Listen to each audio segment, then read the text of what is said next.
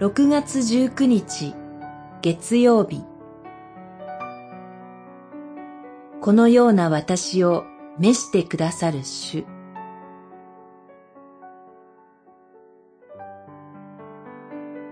イザヤ書六章。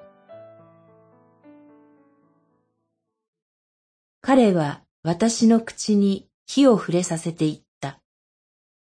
見よ、これがあなたの唇に触れたので、あなたの咎は取り去られ、罪は許された。六章七節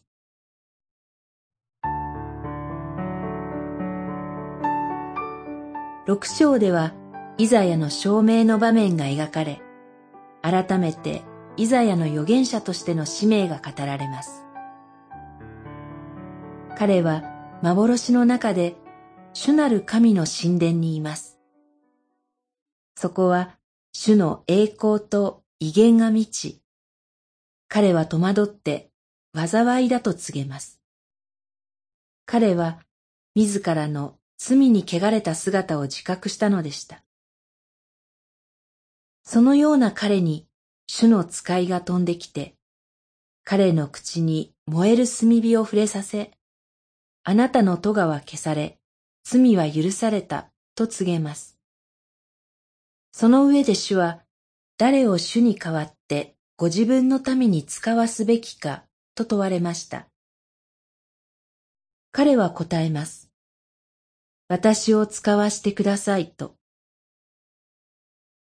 それまで自分の罪と汚れに戸惑っていたイザヤでしたが、自分の清さや力や誠実さではなく、主がこの私を清め、力づけてくださったゆえに、そして主が誠実であるゆえに、この務めに献身することを願ったのでした。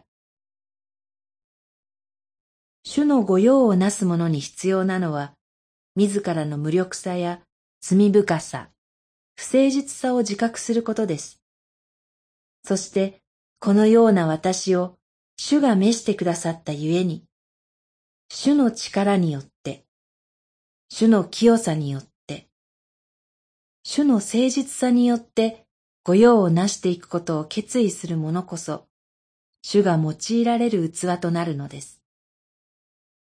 すべての教会に、主の御用をなすすべての者に、今日も主は告げておられます。行け、私が使わすと。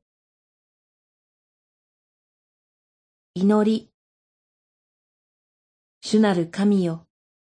罪深く弱い私ですが、罪許され、力を与えて、今日も世に使わしてください。